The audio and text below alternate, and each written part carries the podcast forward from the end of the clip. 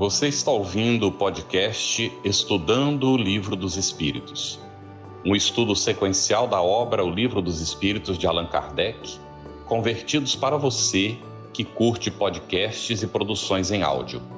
Essa é a nossa forma de transmitir esperança, conhecimento e alegria. Irmãs, irmãos queridos, sejam muito bem-vindos ao Estudando o Livro dos Espíritos. Cumprimentamos o Carlos e agradecemos pela oportunidade do aprendizado. As intérpretes para Libras, Elane Batista e Ariane Rabelo. Aos nossos convidados de hoje, o Antônio Croft, palestrante espírita, diretor, orientador pedagógico e doutrinário do estudo sistematizado da doutrina espírita do Centro Espírita Seara Fraterna, do Rio de Janeiro. E Degenane Mendonça, que é psicóloga clínica, especialista em saúde mental, álcool e outras drogas, voluntária da Fraternidade Espírita Peixotinho, no Recife, do Centro Espírita também Sem Fronteiras e do Projeto Escutatório. Agradecemos desde já aos companheiros de transmissão. Muito bem. Nossa saudação fraterna a você que está nos acompanhando. Boa noite, querida Luziane. A Cris Drux por questões profissionais, também não pôde estar hoje. Estamos muito agradecidos a Luziane por estar aqui conosco. E aos nossos convidados, a nossa saudação também. Nós vamos seguir hoje com o estudo do capítulo 7, da volta do espírito à vida corporal, idiotismo, loucura, nas perguntas 371 a 378. Mas a Sandra Bandeira disse que ouviu e estudou o nosso 62 da semana passada, não é? E ainda ficou com uma dúvida a, referente à pergunta 370. E ela pergunta: a, as faculdades impulsionam os órgãos apenas na idade de desenvolvimento corporal ou adulto também? Fazemos a pergunta para a Nani e para o Antônio. Então, pode começar, Nani, por gentileza. Então, né? As faculdades impulsionam os órgãos apenas na idade do desenvolvimento corporal ou adulto também? Ah, o ser humano, quando ele reencarna, né, as faculdades né, do corpo físico, elas não estão desenvolvidas, não é? O cérebro, ele não nasce pronto. A neurociência, ela vem demonstrando, através dos exames de imagem, que o cérebro humano como diz Emmanuel no livro Pensamento e Vida, numa, que, numa mensagem chamada Os Filhos, ele vai falar em chapa cerebral. Acho que era a expressão que Emmanuel tinha à época, naquele contexto. Chapa, como chapa fotográfica. O, é, o cérebro humano, quando nós reencarnamos, a nossa chapa cerebral é uma nova chapa. E ela vai se desenvolvendo, ele vai ele vai completando o seu processo nos primeiros anos da existência, mais ou menos entre os sete anos. Essas faculdades elas vão se desenvolvendo a partir das fases do desenvolvimento humano e elas passam por modificações a partir dessas fases. Então, é, existem marcos né, do desenvolvimento, da infância para a adolescência, o psiquismo do adolescente é diferente do psiquismo da criança. O adulto jovem possui um psiquismo diferente do psiquismo do adolescente. O adulto que já vai amadurecendo também vai desenvolvendo é, faculdades e vai ocorrer o processo do envelhecimento. Envelhecimento é um processo que ocorre todos os dias. Mas é, quando a idade vai avançando, então as faculdades elas podem sofrer algumas psíquicas, podem sofrer algumas alterações pelo processo de senescência, que é quando o corpo físico vai perdendo fluidos, perdendo vitalidade. E aí ocorrem alterações neurológicas, podem acontecer. Ou não, não é? Porque as pessoas, é, a ciência vem avançando muito, as pessoas vêm é, modificando muitos hábitos que aceleravam o processo é, de de alterações das, das faculdades. Mas facu, as faculdades é, da, é, da inteligência, capacidade cognoscente, capacidade efetiva do ser humano, ela é sempre um processo, né? Agora, eu fico com medo, Carlos, de entrar. Eu vou, vou passar para Antônio, ver se Antônio contribui, senão eu fico falando demais. Fechado o microfone, Antônio. Fechado, Antônio. Foi uma ótima abertura a, a, a sua fala. E é interessante o seguinte, que a gente tem que considerar que o espírito ele está ligado permanentemente ao corpo, célula através do perispírito, célula a célula. Então ele vai comandar todos os processos da evolução do corpo, da, da, da infância, puberdade, os processos é, é, é dos, da, da, do corpo, funcionamento das glândulas, né? fundamentalmente, que vão fazer a evolução, como você falou, a puberdade, a, a, a juventude, a, a, fase adulta e também é o processo da velhice, do processo da, da, do envelhecimento do corpo com o seu desgaste natural. Então, esse processo é contínuo durante toda a vida. E é esse intercâmbio entre corpo e espírito que faz essa, essa, essa beleza, né? o registro da, da experiência nossa como, como espíritos encarnados e a oportunidade da reencarnação que é, nos é dada. E é um pouco essa, esse funcionamento que nós vamos observar agora na parte do, do idiotismo e loucura. certo? Isso mesmo. Obrigada, Antônio e Nani. E a gente traz aqui a primeira questão, então, de hoje, né, 371, para o Antônio. Tem algum fundamento o pretender-se que a alma dos cretinos e dos idiotas é de natureza inferior? Bom, a espiritualidade responde de uma forma bem clara: nenhum.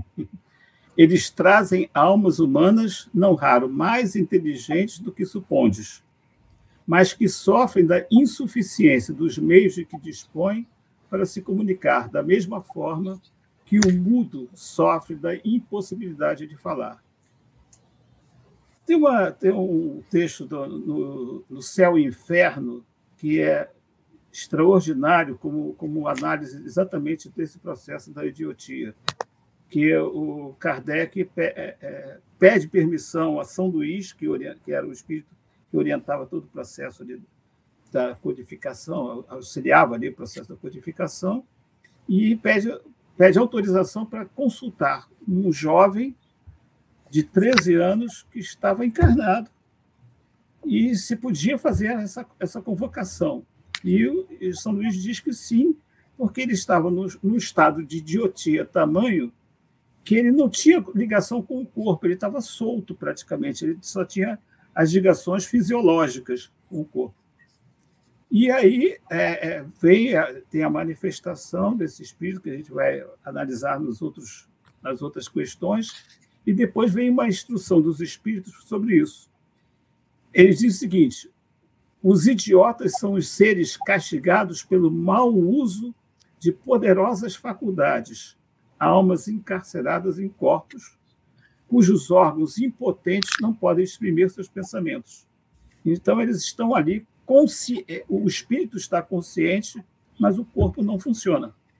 Esse mutismo moral e físico constitui uma das mais cruéis punições terrenas, muitas vezes escolhidas por espíritos arrependidos e desejosos de resgatar suas faltas. Muito bom, Tony. Vamos ver então, Nani, 372. Que objetivo visa a providência criando seres desgraçados como os cretinos e os idiotas? a gente é, começa é, trazendo aqui o que os espíritos respondem ao Senhor Allan Kardec.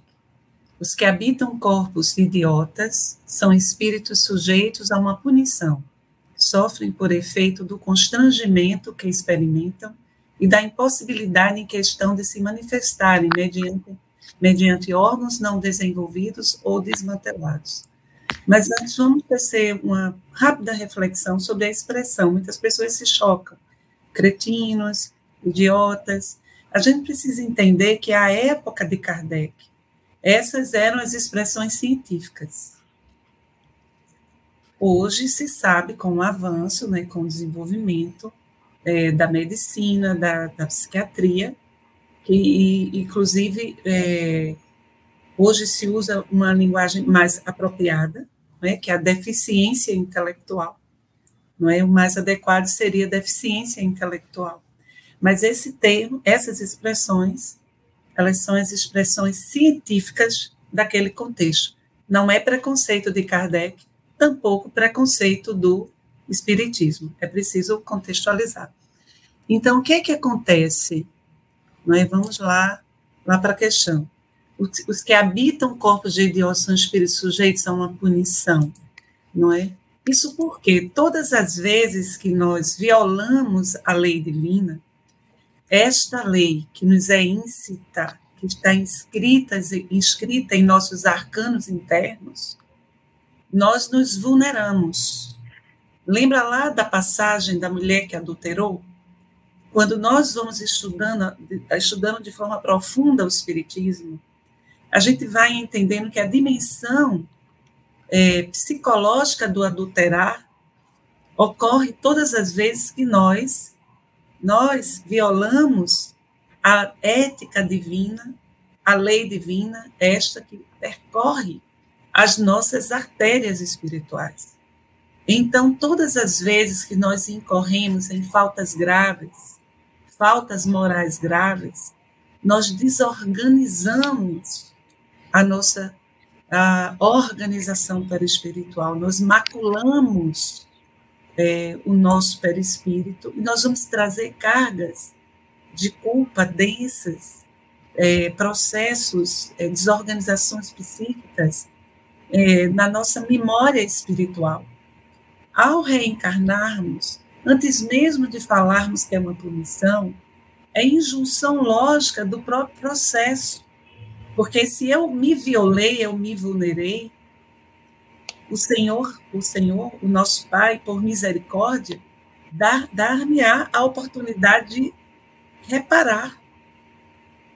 E o primeiro passo da reparação, de organização, é você começar a estruturar aquilo que ficou desorganizado. Porque a maldade desagrega, a maldade deforma. A maldade desarticula. Então, o psiquismo desorganizado, ele vai, no momento da reencarnação, como se fosse um processo de, de drenagem, também desorganizar a estrutura cerebral. Então, existem transtornos é, mentais que se configuram uma expiação porque as marcas que Joana de Ângeles chama de marcas morais, elas que estavam no espírito, elas passam a ser drenadas para o novo corpo físico. E ali a pessoa vai viver esse processo de que se diz de deficiência intelectual, não é? é cretino, idiota, na expressão da época, como uma espécie de punição, mas a gente também traz essa perspectiva terapêutica. É punição porque o espírito ele vai estar tolhido. Ele estará tolhido por um corpo que não responderá às suas faculdades espirituais. Muitas vezes são espíritos muito inteligentes. Frequentemente são espíritos inteligentíssimos. Mas que vão reencarnar em corpos, corpos em que o cérebro e a estrutura não vão, as faculdades não vão responder como Antônio trouxe no, no texto que ele leu. Não vão responder suas possibilidades. Então, não deixa de ser uma punição, mas também é misericórdia. Excelente, Nani. É, Antônio, a gente traz a, a próxima questão, a 372A, mas a gente também vai fazer uma, uma ponte com a pergunta da Edna aqui. Então, vamos fazer primeiro a pergunta da 372A. Não há, pois, fundamento para dizer-se que os órgãos nada influem sobre as faculdades? E aí a pergunta da Edna, às 19h29, é: a condição moral do espírito está diretamente ligada ao bom funcionamento dos órgãos no corpo físico? O que nós aprendemos né, é que a, o, o, espírito tem o comando da formação do corpo. Vamos ver o que, que os espíritos respondem a Kardec. Nunca dissemos que os órgãos não têm influência. Têm-na muito grande sobre a manifestação das faculdades. Mas não são eles a origem destas. Aí está a diferença. Um músico excelente com um instrumento defeituoso não dará a ouvir boa música, o que não fará que deixe de ser um bom músico. Então, nós vemos que o, o, o espírito, né, o principalmente o perispírito, ele tem, é chamado de modelo organizador biológico. Ele imprime no corpo as características, como a Genani falou, da, das, das, do seu psiquismo, das, daquilo que ele traz de experiências positivas ou negativas. Quando ele traz experiências negativas e que está no momento em que ele próprio assume a necessidade de resgatar de alguma forma aquilo, ele vai imprimir é, naturalmente, é, automaticamente, na formação daquele corpo, as limitações que vão fazer com que ele tenha a dificuldade na encarnação. Então, nós vemos que existe, de fato, essa essa relação entre a origem da, das faculdades, que é o espírito, mas a manifestação das faculdades através do corpo estão limitadas. Então, ele não vai ver, não vai ouvir, ele não vai ouvir externamente, mas o espírito vai estar é, é registrando tudo que ocorre ao redor. E esse é um dos grandes problemas, exatamente é, é a oportunidade de resgate daquele espírito, dele se trabalhar e ver o que, que acontece em torno dele. Eu só queria ver a pergunta. A condição moral do espírito está diretamente ligada ao bom funcionamento dos órgãos do corpo físico? Sim. Então, exatamente o que foi dito. É, é, como modelo organizador biológico, ele vai imprimir as características necessárias para aquela encarnação no corpo. Muito bom. É, nós temos um, um comentário da, da Suzana Saito. Poderiam colocar, por, por gentileza? Hoje eu vou mostrar. Seria interessante existir novas edições dos livros de Kardec com os termos científicos atualizados, as que poderiam rever isso. É, a, editoras bem, aí não continuou. Então, é, sim, pode, Suzana, não é a, a editora não alterar o texto, mas pode fazer é, anotações ao pé da página e aí fazer o esclarecimento da, da atualização. Isso é, é, uma, uma coisa que se pode não é, fazer com a ajuda de especialistas e ficaria bem interessante de fato. A gente agradece o comentário. Nani, na 373, tentando dar continuidade aqui, nós temos já várias perguntas do, do público também qual será o mérito da existência de seres que, como os cretinos e os idiotas, não podendo fazer o bem nem o mal, se acham incapacitados de progredir? E os espíritos vão responder, Carlos. É uma expiação decorrente do abuso, como falamos, né? Que fizeram de certas faculdades, sobretudo a inteligência, não é? É um estacionamento temporário mas vamos tecer rapidamente algumas reflexões. Veja, é um estacionamento temporário, mas não deixa de ser uma perspectiva importantíssima para esse espírito. Vamos imaginar um carro que foi todo danificado. Ele precisa ser parado na oficina para fazer o quê? Ele vai ter que estacionar usando essa imagem, não é? Para que haja o reparo das estruturas do carro. Então, algumas reencarnações elas são terapêuticas. Aliás, todas as reencarnações são terapêuticas de alguma forma, não é? Mas algumas reencarnações elas têm essencialmente esse viés de reconstituição daquilo que foi danificado. Repisemos o que falamos anteriormente.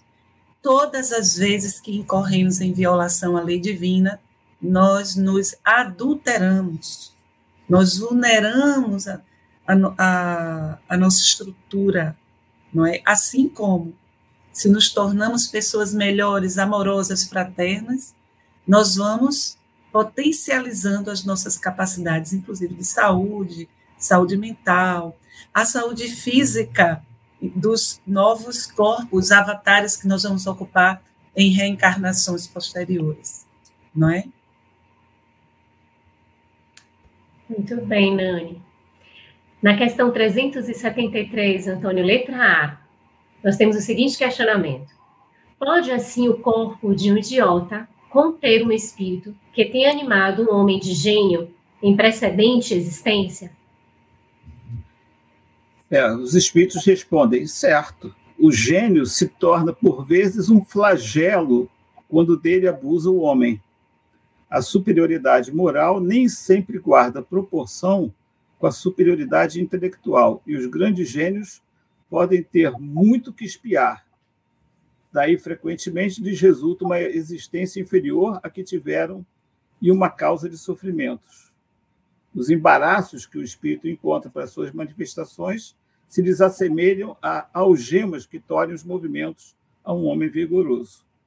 Pode-se dizer que os cretinos e os idiotas são estropiados do cérebro. Aí vamos, mais uma vez, pegar uma expressão da época, né, que como coxo, ou como coxo o é das pernas e, o, e os olhos o cego, e dos olhos o cego. Nós temos aí a questão realmente da, da, nós temos aquela figura que é muito muito interessante a gente lembrar são das duas asas, né? As asas da moral e as asas da inteligência. É muito fácil você desenvolver a asa da inteligência.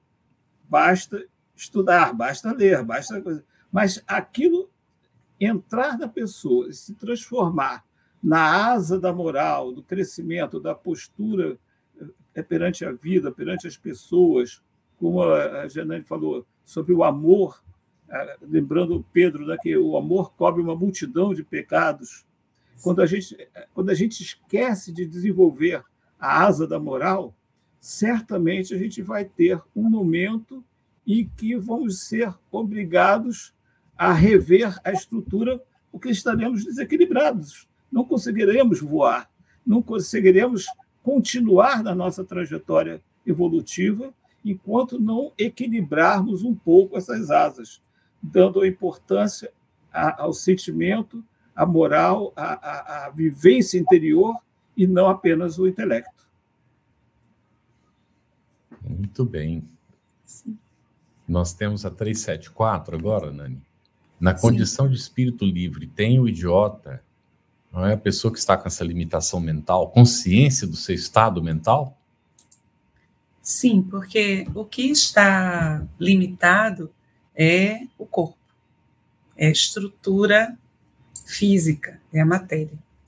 O espírito, ele tem consciência e ele dá conta de que está em expiação.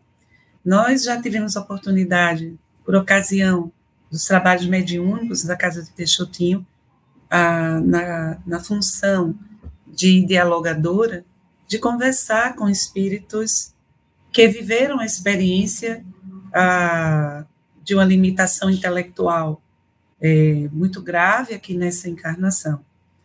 E à medida que ele vai, muitas vezes, se desligando né, desse processo, ele vai recobrando a sua, o seu patrimônio intelectual. E muitos eles, é, o processo expiatório é exatamente esse. É eles ter condições, é eles estar, ser um espírito muitas vezes intelectualmente potente e os órgãos sensoriais não responderem à sua vontade. Funciona como uma prisão. A gente vê isso em André Luiz. Eu não me lembro exatamente qual era qual é a obra, mas na obra de André Luiz tem um exemplo de um espírito que está nesta condição, exatamente nessa condição. Com toda uma alimentação física e intelectual. E aí o instrutor pede que André Luiz faça uma ausculta da, dos pensamentos, do que aquele espírito está pensando. Ali se dá uma verdadeira batalha. É um espírito ainda com todo um sentimento aferrado ao belicismo, ao egoísmo, e, e ele está preso.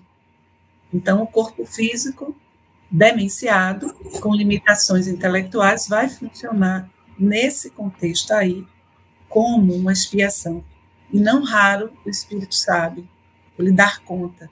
E exatamente por isso que é uma expiação. Pode acontecer. Excelente, Nani. Na 375, Antônio, nós temos o seguinte questionamento: Qual, na loucura, a situação do espírito?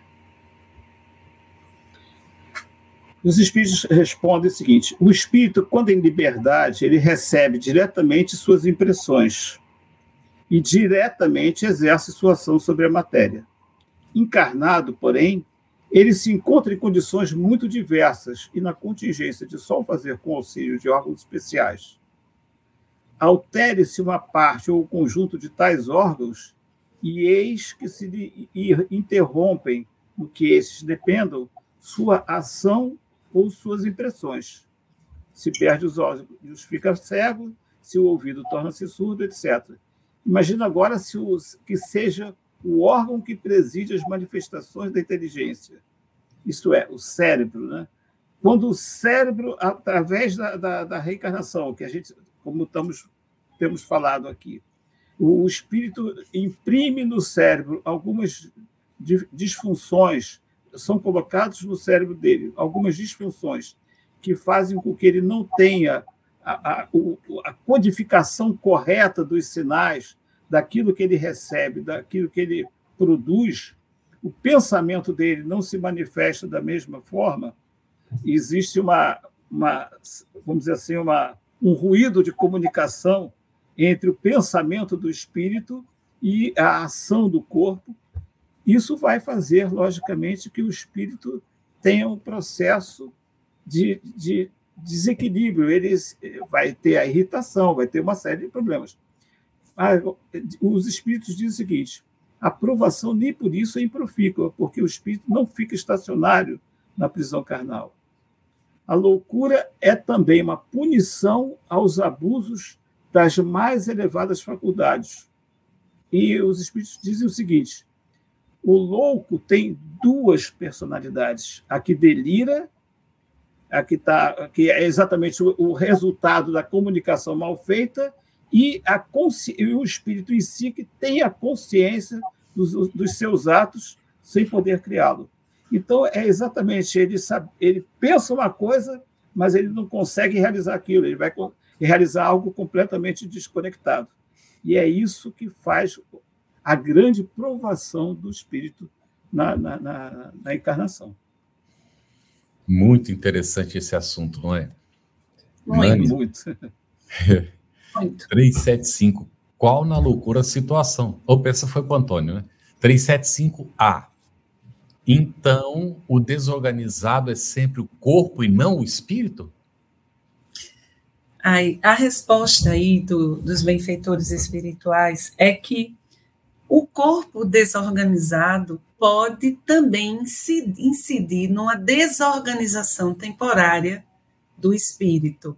A gente falava na. E até eu travei um pouco, porque eu dei conta que eu ia entrar nessa questão aí, uhum. que ia chegar. Aí dei uma travada. O, já tivemos oportunidade, e exatamente por isso que os benfeitores espirituais trazem é, em algumas reuniões mediúnicas espíritos nessa condição, que passaram toda uma reencarnação num corpo com deficiência intelectual. As impressões foram tão fortes dessas limitações biológicas, orgânicas, que elas repercutiram no próprio espírito, nas manifestações intelectuais do próprio espírito. Então, já tivemos a oportunidade de conversar mais de uma vez, de acolher, não é, de dialogar com irmãos nossos que desencarnaram e que ocuparam corpos físicos com limitações intelectuais e que, mesmo desencarnados, ainda se portavam como se estas limitações fossem do próprio espírito. Então, todo o processo de acolhimento, ele vai se dar por um, e aí também magnetizando, né? Acolhendo com a palavra, com esclarecimento, dizendo você não tem mais deficiência mental. Você é um espírito imortal. Você pode recobrar a sua intelectualidade. Aí o espírito vai ali naquele, naquele processo, ele inicia é, esse resgate do si mesmo, não é? Isso pode levar um tempo, conforme a condição. Então, a gente não pode esquecer que não faz muito tempo o nosso país ainda aceitava os infames hospitais psiquiátricos, que eram verdadeiros campos de concentração. As pessoas eram largadas, presas ali naquele modelo que, quando Pinel ele criou o primeiro hospital, as intenções foram maravilhosas, mas depois o modelo hospitalocêntrico ele foi extremamente violador, não é? E aí essas pessoas que internadas com transtornos mentais nesses hospitais, vivendo anos ausentes de qualquer contato com, com pessoas, com outras pessoas, é, com formas mais saudáveis, elas ficaram muito, o espírito também ficou traumatizado. Então, assim, leva um tempo até é, fazer um processo de recuperação. Faz sentido? Ficou claro? Então, a matéria desorganizada pode sim repercutir no espírito, pode. Pode impressionar o espírito. Muito bom, Nani. Na próxima pergunta, 376, é, a gente tem o conteúdo. Por que razão a loucura leva o homem algumas vezes ao suicídio? E a gente queria apelar essa pergunta, Antônio, é uma pergunta da Andréia Henriques, às 20 horas e 2 minutos, que ela pergunta sobre as consequências. O que acontece com os deficientes mentais que eles se suicidam? Bom, os espíritos respondem o seguinte: o espírito sofre pelo constrangimento em que se acha e pela impossibilidade em que, de, em que se vê de manifestar-se livremente, donde o procurar na morte o meio de quebrar seus, seus grilhões. A gente tem que lembrar que aquele espírito chegou naquela situação de loucura, de coisa, exatamente por ter um psiquismo já rebelde, um psiquismo com dificuldades de, de, de, de relações, de, de, de, uma estrutura é, equilibrada. Então, a rebeldia do espírito, inconformado com a limitação e o desarranjo do corpo, faz com que tente se libertar precocemente pelo suicídio, trazendo o agravamento de seus débitos, revoltam-se alguns contra o suplício voluntário e, lamentando a escolha feita, sentem violento desejo de tornar a outra vida. Infelizmente, eles esquecem que foi muito mais pela escolha deles próprios na encarnação aquela limitação. E ao, ao fazer a, a, a, o suicídio, achar o caminho do suicídio, eles, na verdade, estão agravando os débitos, porque não resolveram o anterior e, e fizeram mais alguma coisa. Lógico que nós temos que sempre lembrar da misericórdia divina. Acima de tudo, em cada situação, em cada caso, porque nós temos que lembrar também dos processos obsessivos que, que podem estar associados a influência de espíritos outros que a gente sabe que se, que se afinizam com a situação e vão procurar interferir.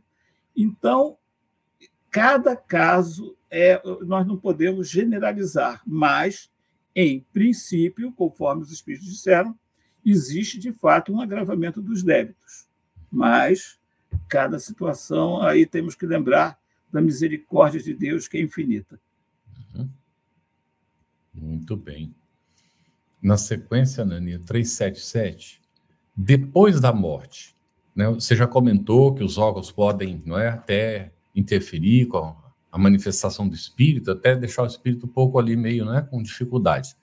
E depois da morte, o espírito do alienado se ressente do desarranjo de suas faculdades? É mais ou menos como já está, já comentamos anteriormente. Poderá se ressentir, sim. Exatamente porque poderá ficar impressionado, não é? Tantos anos é, submetidos a, a, a, um contexto assim, poderá. E, e necessitará de amor, de acolhimento, eu lembro, lembro muito, a condição é diferente, mas eu lembro muito de Meimei, naquele hospital que recebe as crianças, para até passar aquele tempo, para se recuperar. Eu penso que seja também parecido, entendeu? Porque leva um tempo uhum. para a pessoa se, se recuperar desse processo, até readquirir. Não é? Pode acontecer, sim. A 378, Antônio. De que modo a alteração do cérebro reage sobre o espírito depois da morte? Os espíritos respondem o seguinte: como uma recordação. Um peso oprime o espírito, e como ele não teve a compreensão de tudo que se passou durante a sua loucura, sempre se faz mistério um certo tempo, a fim de se pôr ao corrente de tudo. E por isso, e quanto mais durar a loucura no curso da vida terrena, tanto mais lhe durará a incerteza, o constrangimento depois da morte. Liberto do corpo, o espírito se ressente por algum tempo da impressão dos laços que ele se prendiam. Vou, é, utilizando, utilizando um termo moderno, aí que nós poderíamos dizer que ele está sofrendo uma síndrome pós-traumática é, isso. isso. Porque ele, ele passou um, um trauma tamanho que ele, ele, ele vai ter todas as, as situações. O André Luiz, no, no, livro Mundo Maior, ele vai descrever exatamente a situação de um, de um, de um jovem que está encarnado, mas que ele, ele sofre exatamente desse processo. A condição pode durar meses, anos, com gatilhos que podem trazer de volta as memórias do trauma acompanhadas por intensas reações emocionais e, e físicas no, no, lado espiritual, vamos dizer assim. É. Fazendo. Então, é, é, é, é, exatamente a situação do espírito após um, um trauma tamanho, que é de uma encarnação com o processo da loucura, ele vai, de fato, ter um tempo equivalente ao tempo que ele passou encarnado no processo da loucura, ele vai ter para desintoxicar, propriamente dito, o seu espírito e se restabelecer e restabelecer a normalidade. Volto a dizer aí que sempre haverá a misericórdia de Deus e os méritos e, e aquilo que, que ele conseguiu granjear com os amigos espirituais. Muito bom. Nós vamos agora para as perguntas do público, né, quem está nos acompanhando aqui no estudo, até o momento nós temos 11 perguntas sem resposta. Nani, vou te fazer a pergunta da Sueli Camilo. Hum. É, ela cumprimenta, não é? A todos e diz assim: uma pessoa que sofre de idiotia e bebe pode voltar com o mesmo problema numa próxima encarnação? Está dentro da sua especialidade, né, Nani? É. Ah, veja só, a pessoa que está é, vivenciando sofrimento mental, não é? Uma limitação intelectual, é, ela pode trazer também, dentro da carga aflitiva, ansiedades, quadros depressivos profundos, não é? E ela pode buscar, nessa angústia profunda do processo, é, de alguma forma, evadisse não é? através do de uma substância estupefaciente, de uma, uma, uma substância como o álcool, por exemplo. Ela pode já ter, inclusive, essa tendência de reencarnações anteriores. Então, a pergunta é: uma pessoa que sofre de idiotia e bebe pode voltar com o mesmo problema numa próxima encarnação? A gente não pode dizer que vai voltar. Não é? É preciso observar a circunstância. Não é? Se a pessoa, se a pessoa passou por todo um processo não é, de, de limitação intelectual. Melhorou em algumas coisas, recuperou em algumas coisas, mas ainda ficou com a questão do alcoolismo, com a dificuldade né, da dependência química, não é? Isso poderá desenvolver outros problemas. Necessariamente ela não precisa vir depois com a com a limitação intelectual. É preciso que a gente olhe para esses processos de forma muito amorosa. Que a gente perceba que o amor de Deus e a misericórdia de Deus nos dá sempre oportunidade e coloca tudo na balança da justiça, não é do que é justo, que vai possibilitar a recuperação. Então, assim, a gente não pode dizer que a pessoa vai ficar é, vir no mesmo quadro. Ela poderá ter avançado um pouco, recuperado algumas estruturas, mas ela poderá desorganizar outras coisas se continuar bebendo, não é?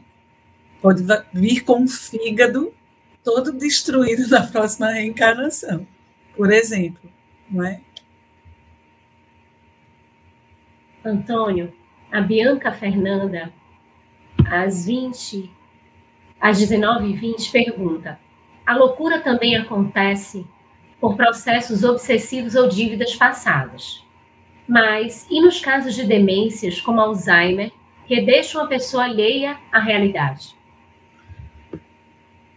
Olha, o Alzheimer é, é, é, uma limitação que, que produz, vamos dizer assim, aquilo que, que Kardec descreve como a idiotia, vamos dizer assim, porque ele chega a um ponto de, de limitação do corpo que o, o espírito já não consegue mais se manifestar, porque começa a, de, a deterioração dos processos cognitivos uhum. e, é, a, a, agindo sobre primeiro sobre o sistema nervoso e depois sobre as, as ações mecânicas. Então ele repete, por assim dizer, o processo o processo da, da, da, da idiotia, vamos dizer assim, só que por um tempo limitado.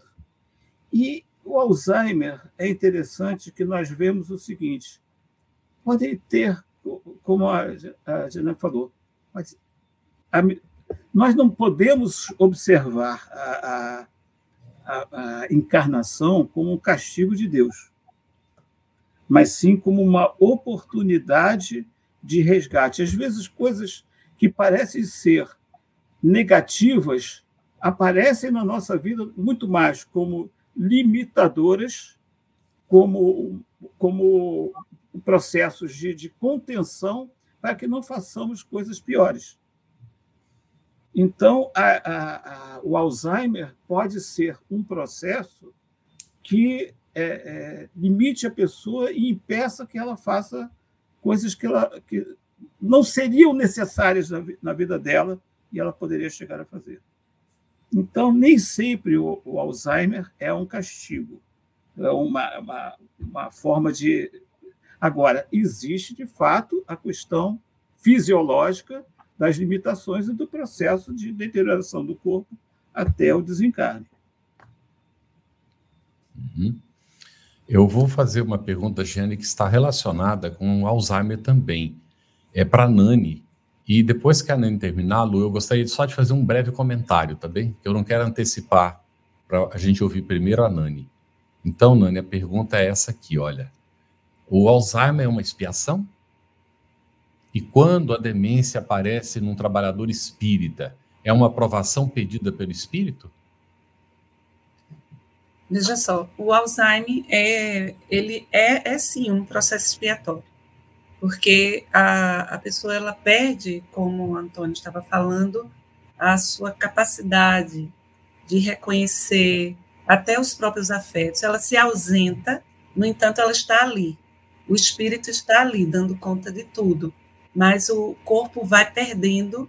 É, é, uma, é uma situação tão, tão peculiar o Alzheimer, que ela começa assim, por exemplo, a pessoa sai de, pode começar, sai, pega o carro, de repente não consegue, não sabe mais voltar para casa. Então, ela vai perdendo essa, essa capacidade de contato, de estar aqui, de se relacionar, não é?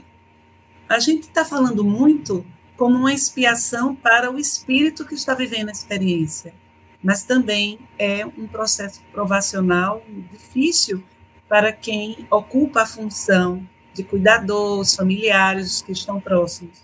É por isso que existe, existe já grupos terapêuticos, inclusive, de acolhimento, para ajudar as pessoas que vivem um luto de perder aquela pessoa que ama sem perder. Ela está ali, mas não mais aquela pessoa porque aquela pessoa ela vai se afastando.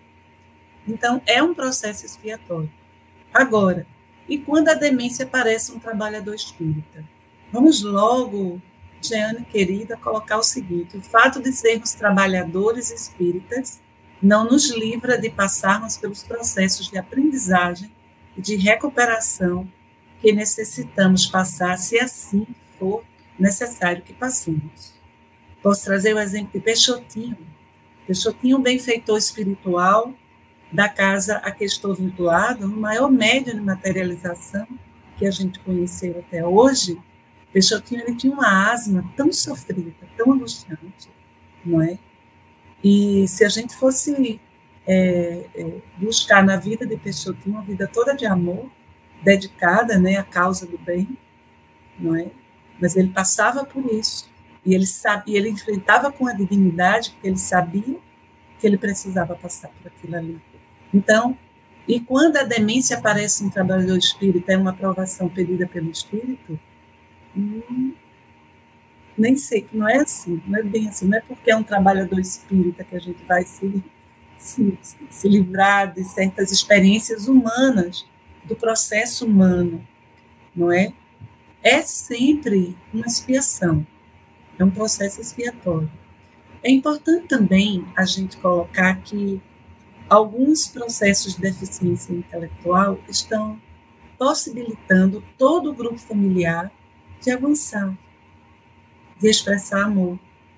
Eu que trabalho todos os dias com pessoas com transtornos mentais, é, muitas vezes me comovo quando eu vejo é, o crescimento, inclusive espiritual, porque o espírito ele pode vir com uma, um, um, um, problema, por exemplo, transtorno bipolar tipo 2, a esquizofrenia, e ele, usando o aparato é, é, dos fármacos que hoje existe, as terapêuticas, ele pode manter uma vida mais ou menos equilibrada e ele pode sim encetar um processo de reequilíbrio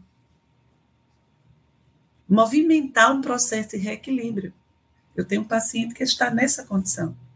Ele se aproximou do espiritismo com uma força e ele hoje estava me dizendo, Nani, sabe o que eu faço? Ele me chama de Nani, sabe o que eu faço para quando eu vejo que eu não estou ficando bem e eu estou consciente que eu não posso deixar de tomar tal remédio, tal remédio, e agradeço a Deus porque eles existem. Mas sabe o que eu faço? Eu escuto palestras espíritas eu deixo lá as palestras rolando. Veja, ele já está assumindo a autoria. Ele já está usando a vontade para é, modificar o quadro. Então, assim, quando a gente traz. Isso eu, eu, eu aprendi na prática, no amor do cuidado das pessoas com transtorno. É, o diagnóstico é apenas um caminho, não é uma determinação. Olha para o que tem de saúde naquela pessoa, nem que seja um pouquinho. Se for meio por cento de saúde mental, potencializa aquilo ali. O problema é que a gente só olha para onde? Só olha para os sintomas e para o transtorno. A gente precisa aprender muito sobre essas questões. Até porque qualquer um de nós aqui podemos passar por um processo de deficiência intelectual, por qualquer razão. Não é? Muito bem, Nani. Eu estou colocando aqui da Cláudia Dance, relacionada com o assunto. Ela perguntou como entender quando esse processo de degeneração intelectual ocorre no irmão encarnado já em idade avançada, demência, Alzheimer, e o papel do cuidador. Bem, está relacionado com o que a Nani estava comentando, inclusive já houve o comentário que às vezes, não é, o compromisso é também de quem está junto, dos familiares, e às vezes até de uma outra pessoa. É, é, é esse o comentário que eu queria fazer. Nós tivemos um caso de Alzheimer na família. E é, na, no período nós começamos a investigar. O primeiro que nos assustou, num primeiro momento, foi quando nós lemos Manuel Filomeno de Miranda informando que o Alzheimer estava no campo da loucura. Até então a gente ainda não tinha entendido isso. Então, é, foi o primeiro susto nosso, está no campo da loucura. Depois, num outro momento, Divaldo, fazendo um comentário, disse que o Alzheimer era uma enfermidade que poderia ser evitada pela vontade do paciente. A Nani está falando agora de situação que a pessoa, não é se tem um pouquinho ainda, pode de repente até fazer o esforço e se recuperando. Muito bem. E aí o cuidador? É, bem rapidamente. É tão interessante. É, nós tivemos uma pessoa que veio para cuidar, depois de muitas outras. É, nós nunca quisemos colocar o familiar numa, numa clínica naquele momento. Queríamos cuidar, não é nós mesmos, até sermos alertados de que todos nós ficaríamos enfermos juntos se nós não conseguíssemos auxílio, porque é demandante passa por diversas etapas o processo do Alzheimer e vai nos envolvendo. A gente tendo trabalho, a gente tendo outros compromissos, a coisa realmente é bastante intensa. E aí, então, nós fomos buscar auxílio. Finalmente, depois de muitas peripécias, veio uma senhora protestante.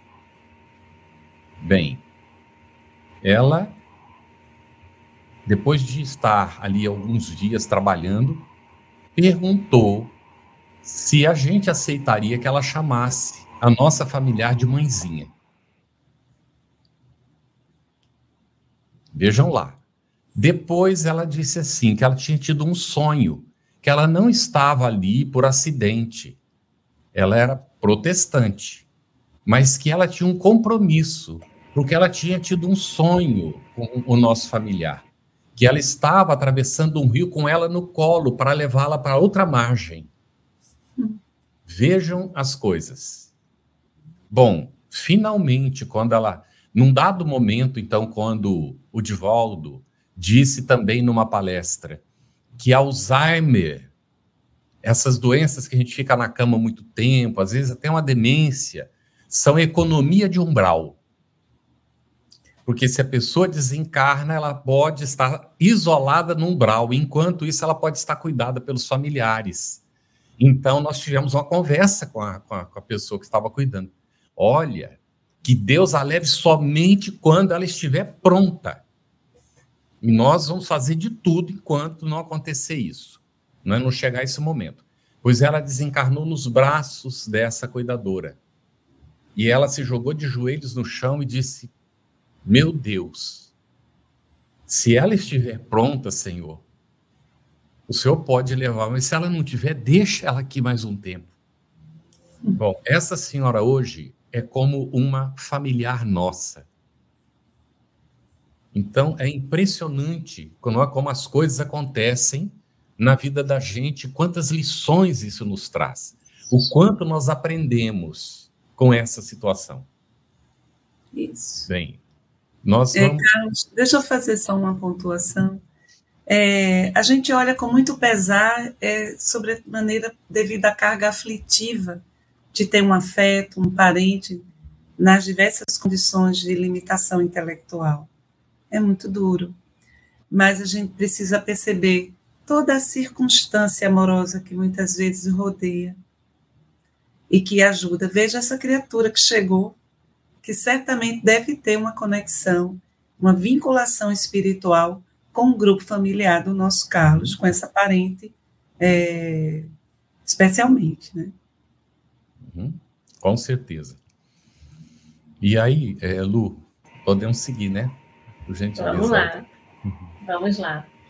Antônio, a Hilda Regina traz na, às 20 e 46 a pergunta: quando se fala das faculdades, seriam as potencialidades? Potencialidade significa algo em, em potencial possível, a faculdade é a ação propriamente dita, são as manifestações. Isso. As faculdades aí que estamos falando é da, da a faculdade cognitiva, da fala, da, a, os sentidos, a audição, tudo isso. As potencialidades são algo que poderá, poderão ocorrer, se desenvolver a potencialidade, vamos dizer assim, o potencial mediúnico da pessoa, mas aí é algo que será desenvolvido, que será educado, será é, é, preparado para o trabalho.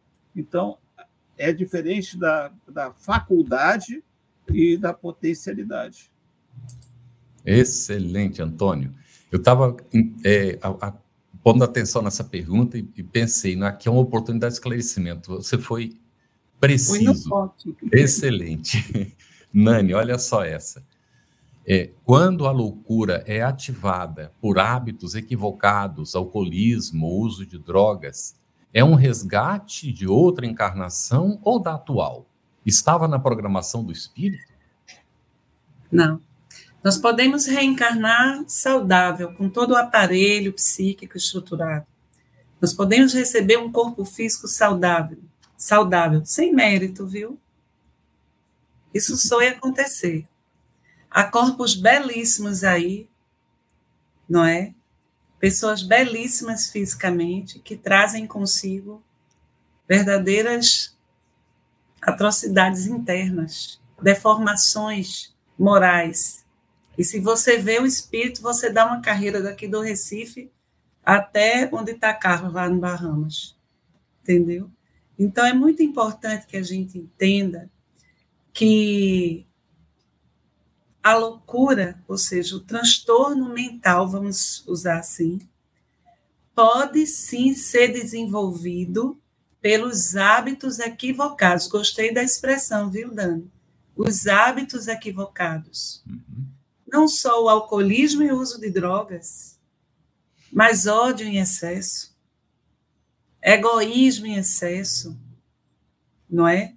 Posturas emocionais extremamente violentas, agressivas, pode desarticular os centros de força, pode acionar é, um processo de estrutura que começa pelo perispírito. E como é, Antônio colocou, não é? O perispírito, ele falou em modelo organizador biológico, é a classificação que a benfeitora traz, a nossa benfeitora traz, Joana de Ângeles, mas a gente pode usar uma imagem bem interessante que o perispírito é como se fosse uma memória RAM, é como ele fosse uma memória. Tudo que fica nele registrado repercute no corpo físico. Então, a pessoa pode sim é, desenvolver processos de loucura, se ela começa a viver uma vida desregrada, corrupta, violando a lei divina, machucando os corações, aquelas que são responsáveis pelo, pelo morticídio, morte, pela morte, pelo homicídio. Nós podemos matar uma pessoa, não apenas é, pela, pelas vias é, de tirar uma arma, um, um, uma arma branca, ou, o que a gente pode matar uma pessoa de raiva, a gente pode matar uma pessoa de, sabe, de escassez afetiva, com a calúnia. Então, sempre que a gente caminha na vida assim, machucando os corações, estamos inscritos nas teias da loucura. Com certeza pode acontecer. Excelente, Nani. Antônio, a gente tem uma pergunta e a gente vai unir com uma outra aqui que é muito próxima. A da Angélica, ela pergunta: encarnação numa condição de retardo pode ser uma escolha do espírito para a sua evolução ou é sempre a consequência natural de suas faltas? Mas também o, o Fernando pergunta: mas nem sempre a deficiência intelectual é uma prova de expiação, correto? O microfone, Antônio. Microfone. O, o que, que acontece? Nós temos o, o, o espírito que ele vai escolher para aquela encarnação para resgatar os erros do passado. Então, nós temos que, gente, o processo do, do, da, do retardo, do idiotismo, o nome que dermos, será um, um processo realmente de resgate, de, de, de, de queimar a, aquela carga negativa que nós temos do passado. Então, isso é algo que é nosso, que é, é uma prova ou expiação, vai ter pouca diferença aí no caso, vai ser muito mais a expiação de fato porque é, é porque vai ser uma escolha de, dele para, para passar por aquilo. E nós vemos, nós vimos inclusive sobre a pergunta sobre levar até a, a, o suicídio ou não, é que muitas vezes o espírito poderá até se rebelar contra, não aguentar aquela escolha que fez. Então, é um processo realmente difícil, mas a, a, a deficiência intelectual lógico que temos aí as gradações de deficiências intelectuais que, que, que irão atingir, por exemplo, áreas de interesse daquele espírito, áreas de, de eficiência daquele espírito que naquela encarnação estarão tolhidas. Mas ele poderá se manifestar por outros caminhos, como a gente vê em alguns casos aí pessoas é, é, é, com, com processo assim, de limitação intelectual e que são ótimas fazendo alguma coisa, principalmente, por exemplo, criando, mexendo com animais. Nós vemos a ligação com os animais como uma forma, inclusive, terapêutica de, de, de, de dar e desenvolver exatamente aquela asa que nós falamos lá atrás, a asa do amor, a asa do, da, da, da, do efeito moral. Então, acho que temos que lembrar disso. É uma escolha do espírito para passar. E ele vai aproveitar aquela oportunidade da melhor forma possível. Agora, é, Nani, a Tatiana, ela colocou que leu em algum livro, mas ela não se lembra qual, que os espíritos nascem com algum tipo de idiotia também para, de alguma forma, ser protegidos de algum inimigo do passado. Isso é correto? Isso pode acontecer no mundo maior. André Luiz, exatamente aquele caso que eu estava trazendo antes, essa personagem ela veio nesse corpo que é um, ele vai funcionar como uma espécie de escafandro. Ele tem essa função de ajudar terapeuticamente a, a iniciar o processo de recuperação, não é, do, do espírito. Tem a outra função, a segunda que a gente já comentou, que é de. É, tem essa função de permitir que o espírito passe pela experiência, e tem a função de é, proteger, sim. Porque as, fica difícil para os, os inimigos do passado é, reencontrar. Mas pode acontecer que encontre. E aí, nesse livro, não é? nesse livro de André Luiz, a gente vai, vai ter exatamente esse caso. Quando os inimigos do passado finalmente encontram o desafeto ali naquele corpo disforme, naquela, naquela condição expiatória. A gente, também, a gente também tem um caso em Dramas da Obsessão, Dr. Bezerra de Menezes, pela psicografia da Dona Ivone. Também um caso semelhante. É, Antônio, a Ângela Jucá às 20h34, pergunta: Como a família pode ajudar as pessoas com deficiência mental? Para os pais é sempre uma missão? Como nós estávamos falando sobre o Alzheimer, é, é, é, a pessoa com deficiência mental é sempre um desafio para a família, um desafio no sentido de que vai também levar todos a, a, a participarem daquele processo e, fundamentalmente, é necessário que haja um respeito profundo e um carinho profundo e a lembrança sempre que isso a doutrina espírita nos, eh, nos dá uma, um toque muito importante de que o espírito está registrando tudo o que acontece em torno, tudo que é falado, tudo que é sentido, tudo que acontece em torno dele, ele vai registrar embora o corpo físico muitas vezes não registre. Então, é, uma, é um processo de, de construção, vamos dizer assim, da relação familiar com atenção para aquele espírito que está ali na, naquele processo e que todos estão envolvidos e ligados de alguma forma com aquela história. Porque a gente sabe que não terá acontecido isso dente de percurso. É, é, a gente brinca que a cegonha não errou no alvo e nasceu no lugar certo da porta. Muito bem. Tem essa pergunta aqui já está respondida, Marlene Tax, pelos comentários já feitos. No caso de deficiência intelectual, se ele não fosse consciente desse fato, não seria expiação, certo? Então, o espírito está acompanhando, sabe das dificuldades da organização. Lógico que isso é uma expiação para ele, não é por causa justamente dessa consciência. Mas aí nós temos, Nani, da Valéria Bizarro aqui, não é também, de alguma forma, já foi é, respondida é o que ocorre na decorrência de demência senil, como Parkinson, Alzheimer. Pode ser algum tipo de obsessão ou mesmo provas? Aí chamou atenção para o caso da obsessão aqui. Pois é, eu gostei porque ela trouxe essa questão. Isso. As pessoas com, com transtorno mental, com deficiência intelectual, a condição de Parkinson quando agrava, não quando está no início, não é? Porque essa pessoa pode passar um, muito tempo assim tomando as medicações e sob controle, mas há uma condição mais grave já no estágio final que pode acontecer da pessoa ficar assim com bastante limitação, não é, também intelectual, não é? Essas condições a pessoa pode ficar mais vulnerável.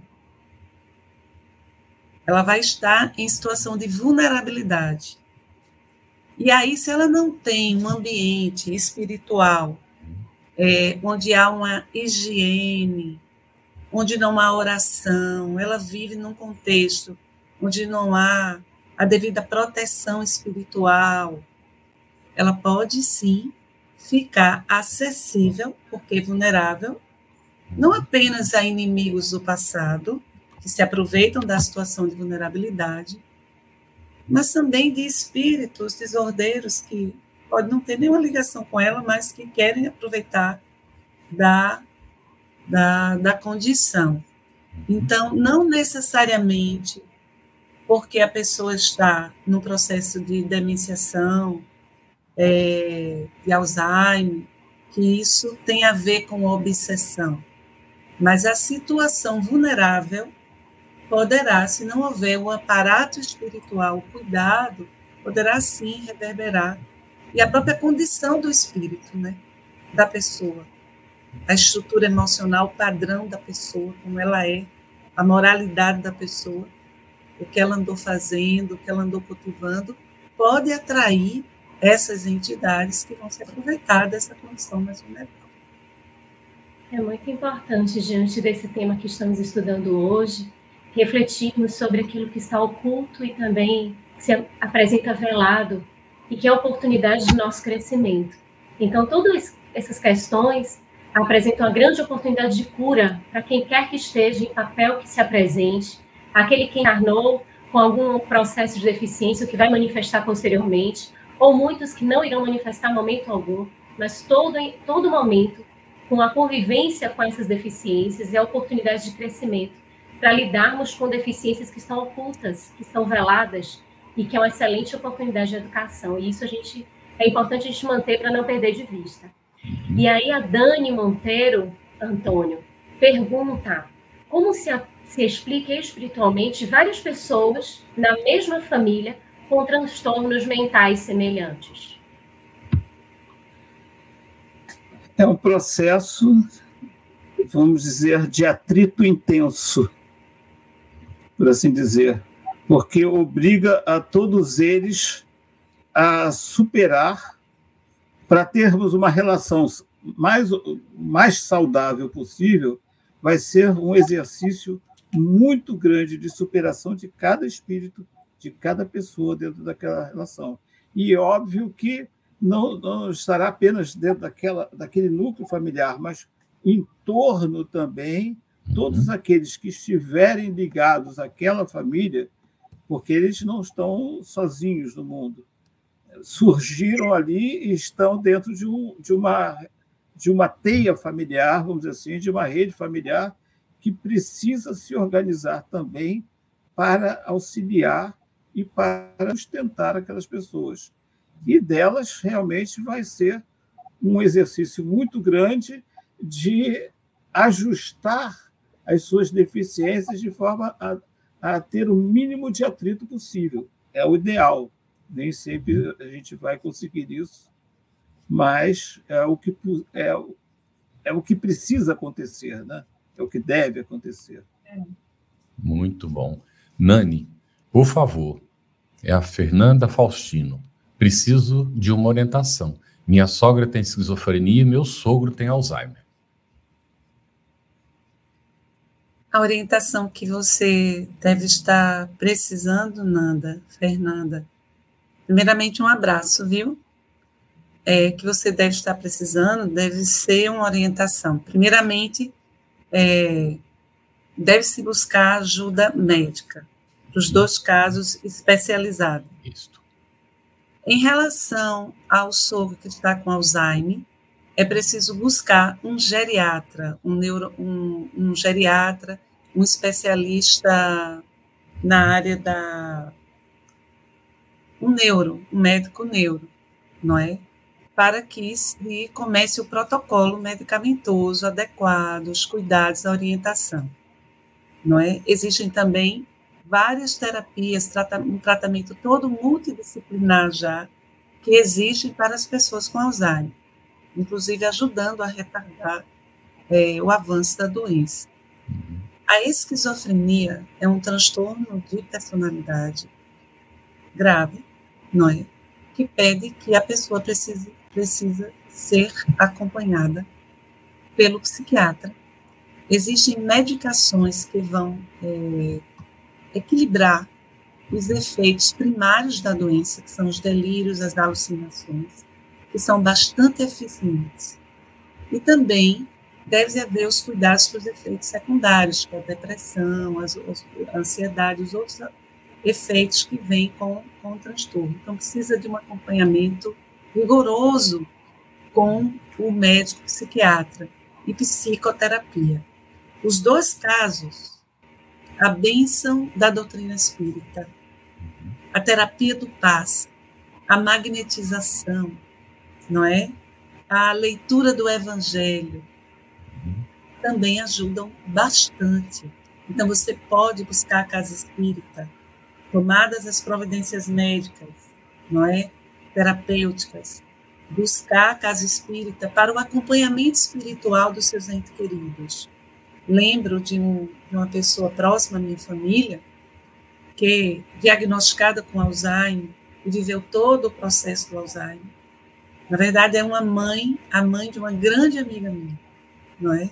Uma, uma grande, inclusive ela é uma grande intelectual. É? Ela viveu o Alzheimer por longo tempo e foi super importante para ela participar das reuniões do Evangelho no lar. A leitura do Evangelho para ela, porque o Espírito está ali.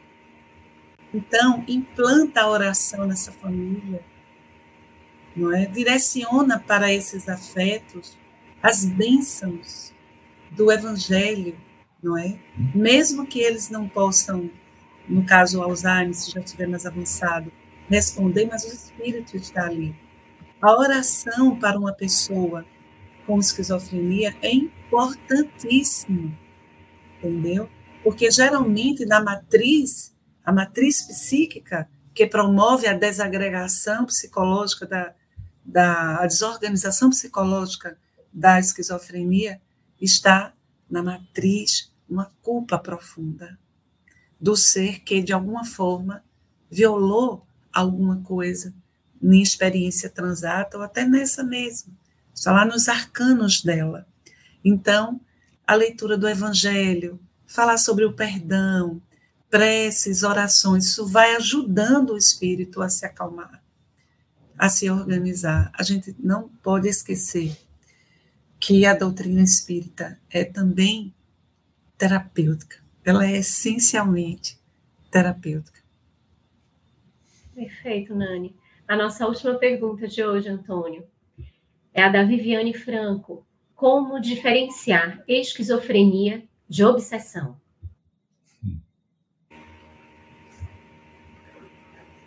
Bom, aí temos uma questão que dependerá da, da manifestação, né? de como, como vai se manifestar a esquizofrenia, de que maneira, mas a gente sabe também que a esquizofrenia ela é uma, uma duplicidade, de, vamos dizer assim, uma, uma questão da personalidade que abre o espaço para a obsessão, que muitas vezes é, é, está associada ao processo obsessivo. Então, nós temos que, que pensar o seguinte: diferenciar esquizofrenia de obsessão, nós vamos ter que lidar realmente com os sintomas, com, a, com o tipo de manifestação e cuidar da, do tipo de manifestação que houver, sempre associado a, a exatamente o que foi dito, é, é, ao, ao, apoio espiritual que a doutrina espírita e, e a casa espírita possa dar. Então, é, é, é, não, é, não é preocupar se é obsessão ou esquizofrenia. Trata, vai tratar da melhor forma possível e com psiquiatra, com tudo que for necessário, e associando a isso o tratamento espiritual, que é, é óbvio que sempre vai trazer grandes benefícios ao processo. Você ouviu uma produção da Federação Espírita Brasileira. Para saber mais, siga o arroba FebTV Brasil no YouTube, Instagram e Facebook e o arroba Feb Editora no Instagram. Ative o sininho para receber as notificações e ficar por dentro da nossa programação. Até o próximo estudo.